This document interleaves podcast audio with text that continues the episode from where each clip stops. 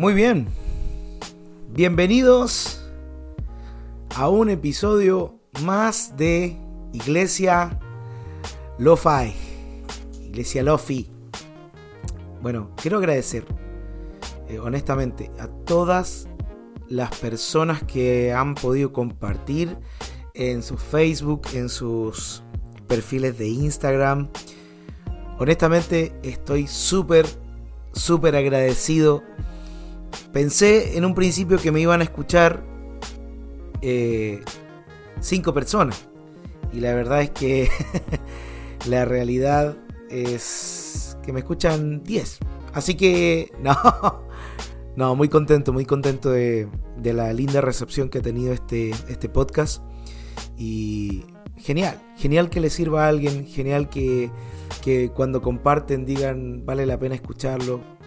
Eh, de verdad, bendicen, bendicen mucho mi vida. Y, me impulsan a seguir grabando estos episodios, estas capsulitas, estas pildoritas. Así que estoy muy, muy contento por eso. Gracias a quienes ya me han acompañado, Martín, eh, Gonzalo, y vienen muchos más invitados, pero te digo, eh, de lujo, de lujo. Gente que vale la pena escuchar. Gente que tiene frutos de los cuales tú y yo tenemos que tomar y ser bendecidos. Así que sí, ten expectativas porque gracias a Dios, he tenido la oportunidad de conocer muchos pastores que se han transformado en amigos y que no dejo de admirarlos. No dejo de admirarlos. Y, realmente eh, para mí darles esta plataforma eh, es, es tener el honor de entrevistar a gente que ha logrado algo en Cristo. Y siempre quiero rodearme de personas que estén actuando en la obra de Dios, dando lo mejor de sí y siendo sorprendidos por Dios. Muy bien, eh, gracias por, por todo. Y el día de hoy, para no ser menos, para también eh, ocupar esta plataforma en temas contingentes, que es una de las cosas que, que también me propuse a la hora de hacer este podcast, es eh, abordar temáticas que están ocurriendo simultáneamente, que están ocurriendo en tiempo real. Y para, para el mundo evangélico hoy día, no es. no existe otro tema transversal que no sea Asbury. El avivamiento en Asbury. Eh, todo creyente, todo evangélico está hablando de el avivamiento de Asbury. Y la verdad, eh, estoy muy contento de lo que se está provocando a nivel de unidad. Estoy a la expectativa. Y quiero contarte un poco mi posición, mi opinión con respecto a, a lo que está ocurriendo allá, habiendo, obvio, no ido presencialmente a estar en el lugar, sino lo que he recabado, los videos que he visto, las impresiones de ciertos pastores, ministros, teólogos, autores, que se han dedicado a analizar y, bueno, a, dar una impresión de lo que está ocurriendo en Asbury. Eh, en primer lugar, quiero decir lo que me gusta y luego voy a decir lo que no me gusta. ¿sí? Lo que me gusta del avivamiento o eh, revival en Asbury es todo. Absolutamente todo. Y perdona que sea tan poco riguroso, perdona que sea tan poco estricto. Algunos dirán, mmm, que liviana la opinión. No, honestamente me gusta todo lo relativo al avivamiento de Asbury. Todo lo que he visto, en realidad, los orígenes, cómo comenzó, esto es tan maravilloso, la, la forma en la que se ha sostenido, las cosas que han ocurrido en Asbury. Eh, de verdad, de verdad me tienen pero hambriento y con muchas expectativas de que esto ocurra también en nuestro país. Eh, entiendo que los orígenes hasta donde pude investigar es un, culto, una reunión de, de, conmemoración del avivamiento en 1970 que ocurrió en el mismo lugar. Eh, hay una exhortación de la palabra en Romanos 12, hay una o dos personas que deciden hacer una confesión de pecado y proceden al arrepentimiento, le siguen más alumnos, eh, continúa el tiempo de oración, de experimentar la presencia de Dios, un, grupo de los estudiantes se va, se retira porque ya es la hora, porque no, lo normal, y al escuchar todo lo que está pasando, otros estudiantes que no estaban en el lugar propiamente tal, se acercan y el resto es historia. Ya llevamos muchos días de, estar viviendo esta experiencia, eh, aunque sea lejana, pero ya al ser creyentes nos toca a todos de alguna u otra manera. Y esto inicia así, con un ciclo de eh, adoración, un ciclo de intercesión.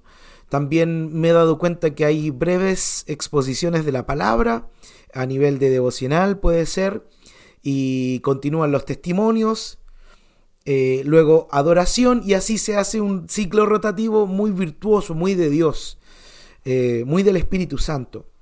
Eh, estoy también súper admirado del liderazgo, cómo ha ido manejando, no controlando el avivamiento, sino conduciéndolo, como administrándolo. Y, y, honestamente uno creo que uno de los motivos de oración es para que continúen con esa altura de miras con esa visión que solo el Espíritu Santo puede dar, esa dirección, para resguardar el avivamiento y que no se transforme en, que la gente vaya a buscar avivamiento, sino que el protagonista siga, siga siendo Cristo, ¿no? Eh, también he leído en fuentes muy documentadas que hay artistas eh, evangélicos que se han eh, propuestos para ir, y, pero han comunicado con la organización o, más bien con la dirección de la universidad para decirle vamos a ir a tocar, queremos darnos una oportunidad. Y contrario a lo que uno pensaría, ellos le han respondido así, si quieres venir, ven a cantar tal cual como cada uno de nosotros, toma tu asiento en el lugar donde hay espacio y no te transformes tú en el centro de atención. Esto no se trata de ti. Wow, eso eso puede ser, a ver, puede sonar como pesado o si, quieres en algún sentido como que falto de honra un poquito.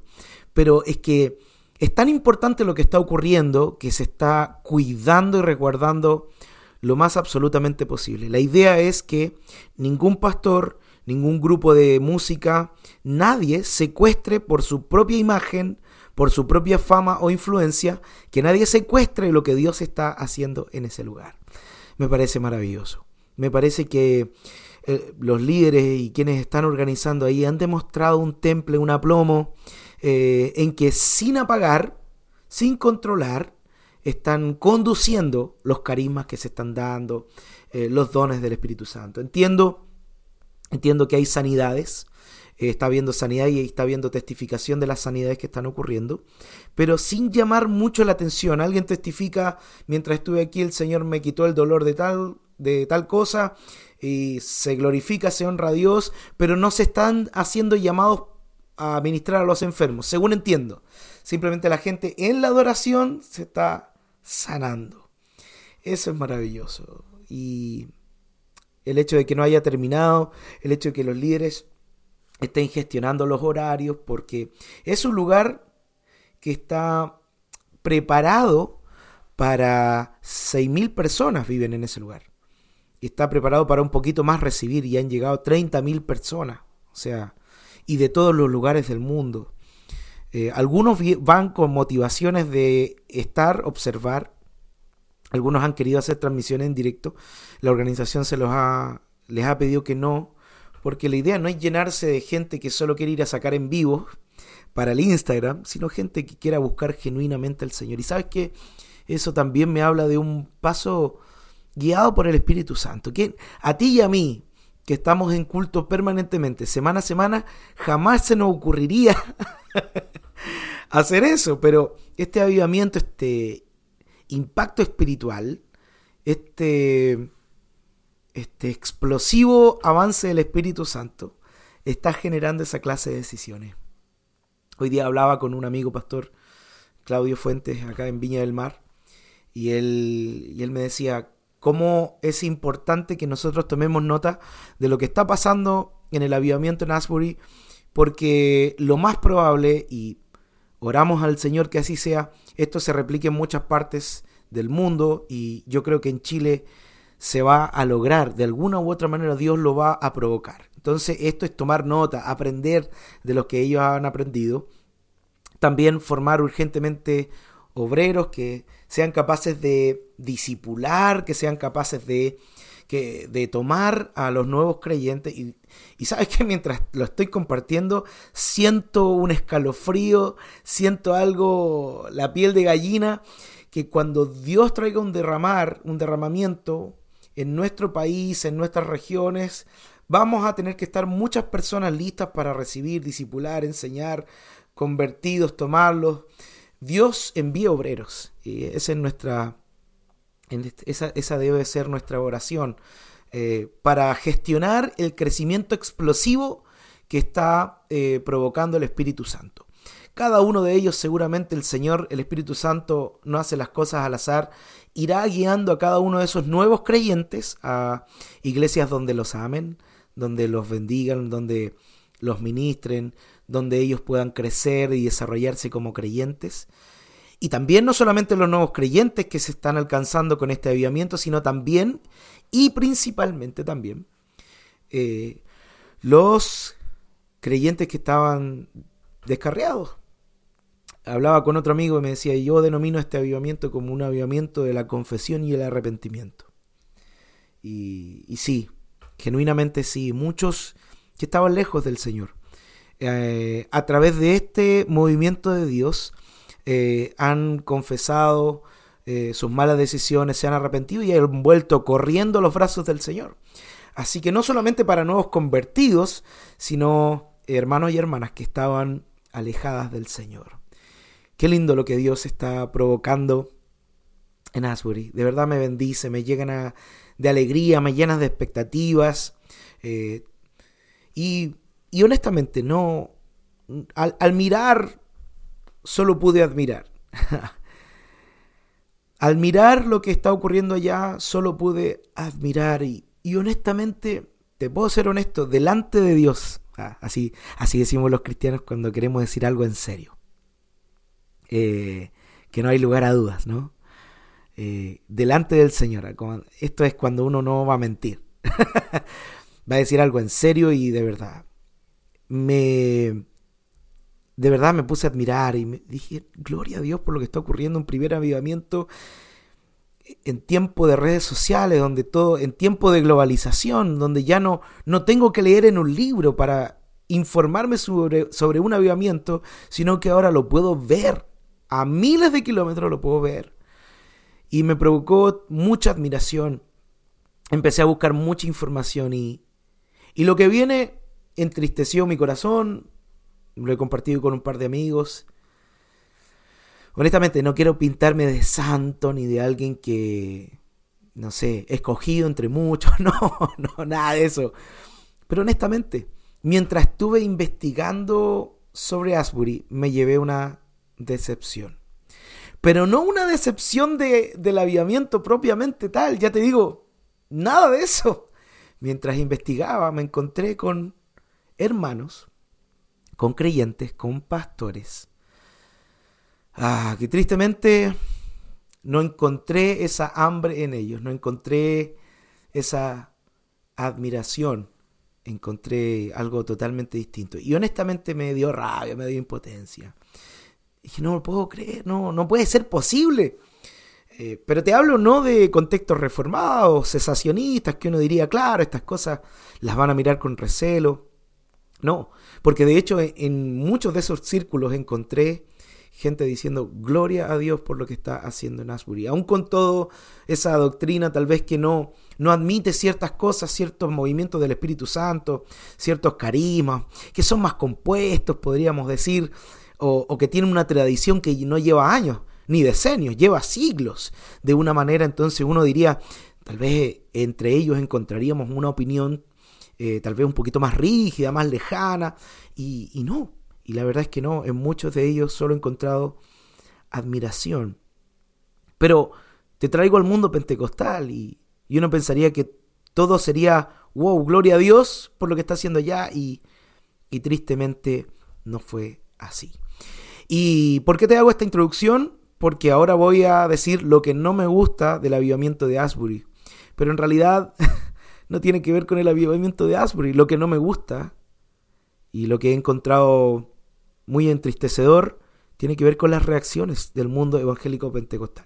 No puedo generalizar, hermanos y hermanas, amigos y amigos, pastores y pastoras y gente de Dios en el mundo pentecostal han tenido una opinión maravillosa con respecto a lo que está ocurriendo, pero me he encontrado con algunos, podríamos decir, disidencias o opiniones que uno eh, quisiera no encontrarse. Y, y sí, quiero hablarte de ello hoy día para que tú y yo podamos aprender y podamos también encontrar eh, una manera de admirar los procesos de Dios, las cosas que Dios está haciendo. En primer lugar, eh, el efecto Asbury ha desnudado varios tipos de creyentes o líderes.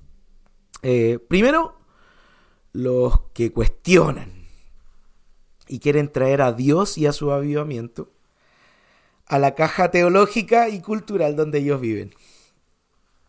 Perdóname que lo plantee así. Capaz que me va a traer lío esto. Espero que no. Sí, he visto los que cuestionan. Y he visto los que quieren traer a Dios y lo que Él está haciendo a su caja teológica, a su propio nicho cultural teológico donde viven. Y ponen doble filtro. Y lo he visto a muchos de ellos diciendo, no, pero es que no hay un orden, no hay un no se está exponiendo fielmente las escrituras. Es un movimiento de emocionalismo. Y, en primer lugar, las emociones no son malas. Basta ya de que lo emocional es intrínsecamente malo. No, Dios nos hizo con emociones. Y emociones nos sirven para tomar decisiones. Esa es la realidad. Cuando uno toma una decisión es porque está convencido íntimamente, aún en su alma, de que algo tiene que hacer la mayoría de las veces, las emociones acompañan la mayoría de las decisiones más trascendentales. Lo hablábamos en la predicación pentecostal junto con Gonzalo Puebla. Eso en, un lugar. No puede decir que algo es emocional para desvirtuarlo por sí mismo. Pero en segundo lugar, la, la, la pregunta que me nace es, ¿cómo tienes un detector de alma? ¿Dónde conseguiste en AliExpress? ¿Dónde conseguiste un detector de emociones saludables? ¿Un detector de emociones reales? ¿Dónde encontraste un distinguidor de, lo emocional de lo espiritual? Eh, me parece muy arriesgado, muy arriesgado, eh, imponer ese filtro. No, es todo emocional. ¿Cómo lo puedes saber si al final dice la Biblia que el Señor es quien pesa los corazones. El Señor pesa las intenciones. O sea que no te toca a ti y no me toca a mí juzgar lo que está pasando en el interior de una persona que está en un lugar donde la presencia de Dios se está manifestando, donde se está exponiendo las escrituras, donde hay testimonios, donde hay un lenguaje de fe. Eh, no te toca a, a ti y a mí calificarlo.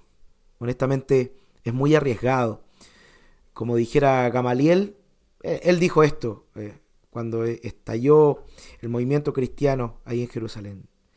Él dijo esto, miren, movimientos de hombres han nacido y se han muerto con los hombres. Pero si esto es de Dios, no lo van a poder apagar. Y no sea que sean sorprendidos luchando contra Dios. Porque los judíos tuvieron esa primera inclinación de ir y filtrar, y no solamente filtrar, sino derechamente a cohibir, a oprimir a todos los que se estaban levantando en el nombre de Jesús. ¿No? Entonces, eh, me he encontrado con esto, que muchos cuestionadores a distancia, porque hasta ahora no, de lo que he investigado, ninguno de los teólogos que uno podría decir, wow, tiene una, un bagaje para poder opinar y están ahí al, al, revés. Muchos teólogos reformados, tal vez de una tradición más, más rígida en cuanto a dones, eh, o avivamientos se han sorprendido y finalmente eh, han dicho lo que está ocurriendo acá es de el Señor. Eh, otro amigo con el cual he hablado y capaz que esto es un compendio de todo lo que he investigado y he hablado con gente con gente de Dios. Un amigo eh, llamado George me dijo, tú eres fome, pero Dios no es fome. Entonces, tú puede que tú y yo hagamos las cosas con cierto rigor, pero Dios nunca hace algo igual a otro. Él es eternamente creativo, hace las cosas distintas en su tiempo, en los lugares que Él determina, y muchas veces tú y yo no sabemos lidiar muy bien con esa soberanía de Dios, porque creemos que Dios es soberano en nuestra caja. En donde las cosas funcionan en nuestro modo, ahí Él es soberano. Pero la realidad es que eso es una contradicción. Si Él es soberano, entonces Él puede hacer lo que quiera, cuando quiera, donde quiera y con quienes quiera. Fin. Él es rey, no yo. Y Él es creativo. Él sorprende. Es una fuente inagotable de asombro. Así que, sí, tristemente me encontré con los que decían, mm, así no es Dios, así no se mueve Dios. Eh". Dios nos libre de esa incredulidad. Segundo, me encontré con los que se alegraban, pero también aprovechaban de juzgar a la iglesia local. Ay, Dios mío, los que se alegran, dicen, gloria a Dios por lo que está haciendo en Asbury, pero acá, mmm, acá no. Acá eso no va a ocurrir, acá somos un desastre. Y cuestionan y juzgan a la iglesia local. Sí, sí, sí, la misma iglesia que ha posibilitado que muchos de ellos tengan plataforma e influencia. ¿Saben? Llega un momento en donde no nos, tiene, no nos puede dar el estómago para juzgar a la iglesia que nos ha dado plataforma, para juzgar a la iglesia que nos ha rodeado de amigos, para juzgar a la iglesia a través de la cual hemos conocido el Evangelio de Jesucristo, para juzgar a los hermanos que muchos de ellos han ayudado a limar nuestro carácter, muchos de ellos han sido puntales en nuestra fe, muchos de ellos nos han dado refugio cuando no lo teníamos, muchos de esos hermanos adultos y antiguos que tal vez... Eh, eh, tal vez no son la perfección, pero déjame decirte que ni tú ni yo lo somos, eh, nos han abrazado en momentos que lo necesitaban. Muchos han aprovechado la instancia para juzgar a la iglesia local. Me he encontrado con frases como, acá no aguantan dos horas y quieren Asbury. ¿Cuántas veces ni tú aguantas dos horas en el culto? Este no es el momento para cuestionar. La iglesia, la iglesia ha sido el lugar donde has conocido al Señor si bien no estamos en un nivel nitro espiritual, si bien no estamos en un nivel donde podamos decir, oh, cada iglesia local en Chile es un Asbury, está bien, no lo hemos sido, pero hasta aquí gente se ha convertido. Hasta aquí personas han crecido en el Evangelio. Hasta aquí algunos se han desarrollado en liderazgo. Hasta aquí Dios ha llamado a pastores para cuidar el rebaño. Hasta aquí. Y en fin, etcétera, etcétera. No puedes ocupar lo que Dios está haciendo en Asbury para juzgar lo que Dios está haciendo aquí y ha hecho hasta aquí. Más bien, siempre tiene que haber gratitud en nuestro corazón. Si estamos desafiados, mil por ciento. Si eh, anhelamos ver un avivamiento en nuestro contexto local, mil por ciento. Pero eso no puede ser una excusa para juzgar a la iglesia local. A través de la iglesia local hemos conocido a Cristo. O sea, no, no, no, no, no. Cuando dices acá no aguantan dos horas, no, no te estás poniendo a ti mismo como un ejemplo, porque no siempre aguantaste dos, tres horas en un culto. No siempre aguantaste toda la adoración. Por lo tanto, me parece, me parece que son comentarios que no suman, que hablan más de inmadurez, que hablan más de hipocresía, de aprovechar una plataforma para lanzar un juicio que nadie está pidiendo. Así que, no, amigos, no, no, no, no juzguemos a la iglesia local por lo que está ocurriendo en Asbury. De verdad no, no lo hagamos, no perdamos tiempo. Dios no se va a glorificar en un comentario así. No lo va a hacer. No, al contrario. Eh, al contrario, el efecto será totalmente inverso. Pero sabes que esto desnuda algo especial. Voy a hablar por mi país, Chile. Gracias a Dios puedo ver desde dónde nos escuchan y estoy muy, contento que Chile no es el único país donde nos escuchan. Pero quiero decirte algo, un poquito de confesar un pecado. En Chile nos cuesta admirar, nos cuesta admirar mucho. Honestamente nos cuesta admirar. admirar sin apellido, decir simplemente, algo está saliendo bien en la iglesia de ya, gloria a Dios. Pero acá siempre la admiración tiene un apellido que desvirtúa la admiración propiamente tal. Siempre decimos, sí, pero. Y en ese pero está escondida eh, la verdadera razón por la cual no tomamos nota de lo que Dios está haciendo en otros lugares. Honestamente, hay veces, amigos, y puedo tomarme licencia de decirlo desde esta plataforma, hay veces en que simplemente hay que admirar. Y punto. Y decir, gloria a Dios por lo que está haciendo. Señor, ayúdanos a replicar lo que mis hermanos han descubierto, lo que mis hermanos están experimentando. Porque a veces en nuestros comentarios parece que cada iglesia es un reino distinto y no me siento parte necesariamente del mismo reino de otro. No, no, eso lo tenemos que cambiar. Estaba leyendo una opinión de un, un pastor que está allá tomando nota, pero no morbosamente, sino obviamente tomando nota como una bitácora. Esto hizo el Señor hoy, esto, esto hizo ayer, lo de ayer se corrigió, hoy día se avanzó en esto, así tomando nota como alguien que lo hace con propósitos académicos, para enseñar, para, qué sé yo, una, una vía testimonial, como tomando nota, tomando acta de lo que Dios está haciendo, ¿no? Y, y, si bien es cierto, la Universidad de Asbury es metodista, eh, él escribía esto, ningún líder del movimiento ha permitido que ninguna autoridad metodista eh, tome el control de lo que está ocurriendo. Eh, incluso las mismas autoridades metodistas no quieren secuestrar denominacionalmente lo que está ocurriendo en este lugar. De tal manera que el avivamiento no es presbiteriano, no es bautista, no es metodista, no es pentecostal, carismático. Eh, simplemente es un avivamiento en que el Espíritu Santo es el protagonista. ¡Oh, gloria a Dios! Ah, y eso, yo quisiera traer el avivamiento y decir que mi denominación la está llevando. Te quiero ser honesto que te quiero ser honesto, que mi denominación está al frente, en la oración de mi denominación provocó este avivamiento. En la carne, te digo algo, me encantaría decirlo, pero en realidad el del avivamiento, el protagonista es Dios y lo que Él hace entre la gente. Wow, eso, ha sido una lección que me ha, me ha marcado mucho. Sí tomo nota, sí tomo nota y sí, sí digo, Señor, eh, entre todos quienes invocamos tu nombre, Ah, tu nombre sea exaltado.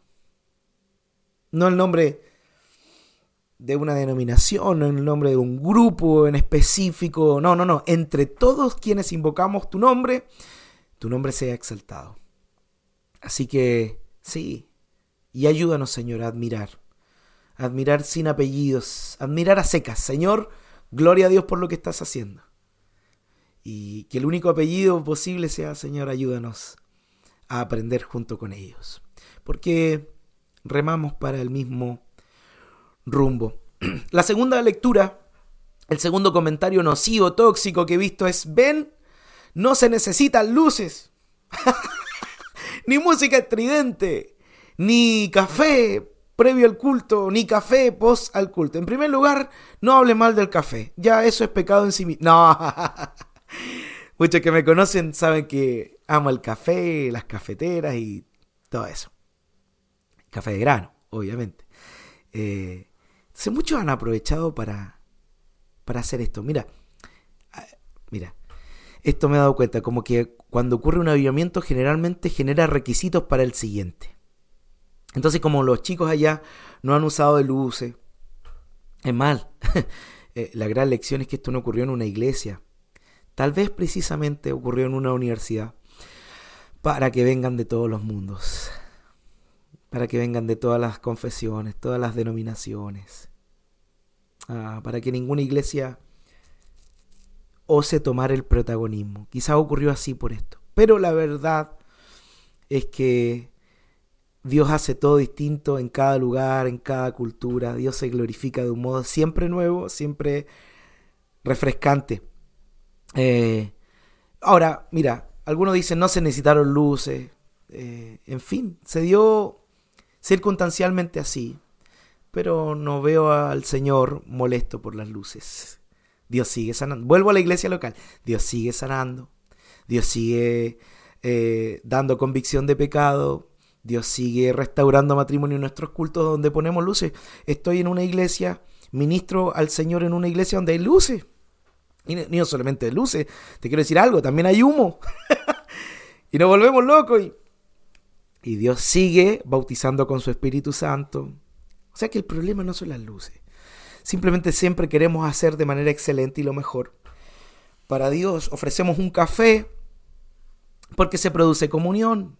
Algunos deciden hacer un café antes de ingresar a la iglesia porque en ese café previo al culto se ven los que no se veían hace tiempo, se ponen al día, oran unos por otros y cuando se inicia la reunión eh, muchos ya están en comunión. Y las dos alabanzas que se tocan al principio no son las alabanzas perdidas de nivelación en que algunos vienen entrando, sino que ya hay un grupo que ya ha tenido vida de iglesia antes de comenzar la reunión. Y otros, como nosotros, generamos el café posterior. Y es ahí donde baja la palabra. Es ahí donde tú sorprendes a los hermanos hablando de cuánto el Señor les habló en ese culto. De, de aquellas cosas por las cuales tienen que orar durante su semana. Eh, y vienen a testificar a ese café, a tener un tiempo juntos, sea que lo hagas previo, sea, sea que lo hagas posterior, siempre bendice a la iglesia. Eh, no tiene que ver, no es que Dios dice, oh, por fin encontré un lugar donde no hay luces, y me voy a derramar. oh, déjame serte honesto, no veo a Dios razonar así. O, que, o que el Señor diga, no, no hay café acá, qué bueno, eh, ahora voy a derramar mi presencia. No, simplemente se dio así, de la manera soberana de Dios, y no te invita a ti y a mí a cuestionar lo que estamos haciendo. Eh, no tiene que ver con eso, tiene que ver con que Dios es soberano y lo quiso hacer así, en un lugar así, porque si vamos a replicar todo, mejor congreguémonos en las universidades, dejemos la iglesia, porque Dios se derramó en una universidad. ¿Te das cuenta? Hay que tener mucho cuidado cómo uno razona, ¿no? Cómo uno razona. Tercer comentario tóxico. Eh, yo sé por qué ocurrió el avivamiento, yo conozco la fórmula y les voy a enseñar. Ah, miren, pienso esto, cada, cada, cada corazón, cada creyente que tiene una inclinación a un ministerio particular, va a llevar lo que está ocurriendo en el avivamiento, el origen lo va a llevar a su propia disciplina, a su propio don, su propio llamamiento. Me explico los del mundo misionero van a querer decir, no, oraron por las naciones y se derramó los maestros van a decir, no, lo que provocó esto fue el estudio de la palabra y la palabra... Y así, y así. Los que amamos la predicación, vamos a decir, a partir de la predicación empezó a desarrollarse. Y la realidad, y la realidad es que, de acuerdo a distintas fuentes, sí después de una predicación, pero no fue propiamente tal eso, sino que un joven tomó la palabra para confesar un pecado y manifestó que estaba arrepentido. Le siguió otro y, comenzó con un volverse a Cristo. Entonces, eh, no hay una fórmula, no hay una fórmula. Eh, gloria a Dios por los que confiesan sus pecados, gloria a Dios por los que se arrepienten. Y, y qué bueno sería que en nuestras iglesias o en nuestros contextos, o más bien si nos desenvolvemos en un equipo de trabajo, podamos decir, muchachos, yo quiero confesar que el Señor me está hablando en esto, en esto no he sido bueno, necesito amar más a, Jesús, eh, en fin. Eso siempre va a traer bendición en sí mismo, en cualquier lugar del mundo donde haya confesión y arrepentimiento, allí el Señor va a estar, allí el Señor va a morar. Pero no es que nunca en toda la historia de la humanidad nadie confesó y se arrepintió de sus pecados. No sé si me voy a entender hasta este punto. Eh, simplemente es un acto soberano de Dios. Confesiones y arrepentimientos hay en todo lugar. Siempre, gloria a Dios por eso. El Espíritu Santo nos empuja a la, confesión y al arrepentimiento. Eh, pero eso no desata por sí mismo un avivamiento. Eh, entonces, es muy difícil dar con la fórmula. Yo creo que lo que mejor podemos hacer nosotros es decir, Señor, te amamos. Y en aquello que estamos mal, estamos arrepentidos. Espíritu Santo, ven, toma el control. Espíritu Santo, ven, eh, derrama de tu presencia aún más de lo que lo has derramado durante este tiempo. Hazlo, Dios, lo necesitamos. Nuestra familia lo necesita, nuestras iglesias lo necesita. Pero honestamente, la fórmula no la conocemos al 100.